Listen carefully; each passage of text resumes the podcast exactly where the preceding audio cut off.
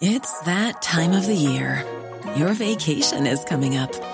You can already hear the beach waves, feel the warm breeze, relax, and think about work. You really, really want it all to work out while you're away. Monday.com gives you and the team that peace of mind.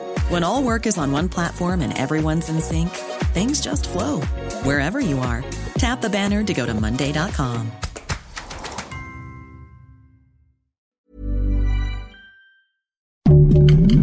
Heraldo Podcast, un lugar para tus oídos. Noticias del Heraldo de México. El juicio en Estados Unidos en contra del exsecretario de Seguridad Pública de México, Genaro García Luna, fue pospuesto nuevamente. El evento estaba programado para el próximo 9 de enero de 2023. Sin embargo, este lunes 27 de noviembre se anunció que fue aplazado para el día 17 de ese mismo mes. La marcha convocada por el presidente Andrés Manuel López Obrador fue financiada de manera ilegal con dinero público.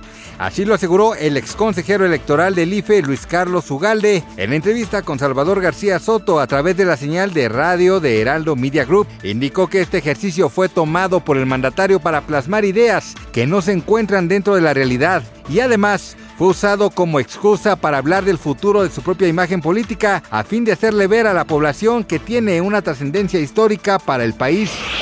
Una protesta contra las estrictas políticas chinas para contener el COVID-19 le surgió ayer por la tarde en Shanghái, incluso después de que la policía expulsara a cientos de manifestantes mediante el uso de la fuerza y de gas irritante. Luego de que este sábado Ferca denunciara en el Ministerio Público que Cristian Estrada, expareja y padre de su hijo Lionel, le había quitado al menor con agresiones y engaños, aseguran que el modelo ya fue detenido, pero todavía no se conoce cuál es el veredicto de las autoridades. Y los representantes legales de Estrada no han hecho ningún anuncio oficial. Gracias por escucharnos, les informó José Alberto García.